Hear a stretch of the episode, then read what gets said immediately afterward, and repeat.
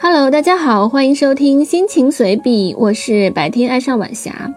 生活没有那么精彩，让我们享受现在吧。今天是二零二三年六月十四日，今天想聊的话题是蝉鸣，就是知了的叫声。小的时候，每逢夏天，知了的叫声此起彼伏，声浪滚滚，震耳欲聋。夜晚到来，父亲和我带上手电筒和大罐子。就去摸，或者说抓，或者说捕获知了了。仔细听，从地下钻出的知了往树干上爬时，会发出轻微的沙沙的声音。在手电筒的照耀之下，很容易看到它们小小的张牙舞爪的样子。我们在小树林里走上一圈，大罐子就装满了。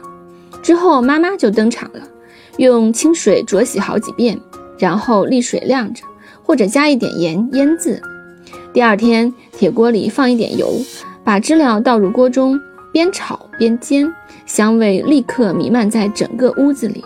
酥脆的壳，尤其是背部，还会有一丝丝的瘦肉，吃起来油香油香的，几乎是夏日最美的回忆了。后来上学读书，才才知道蝉的一生在地下要待好多年，在地面的时间很短，只有几周的时间。所以他才会拼命地奏出属于自己的乐章吧。再后来，知道蝉蜕可以入中药，有明目的功效，蝉也经常出现在诗词之中。明月别枝惊鹊，清风半夜鸣蝉。寒蝉凄切对长亭晚，骤雨初歇。而现在，城市的扩张，土地的减少，蝉的身影难觅，交响曲越来越微弱了。似乎到了该保护的程度了。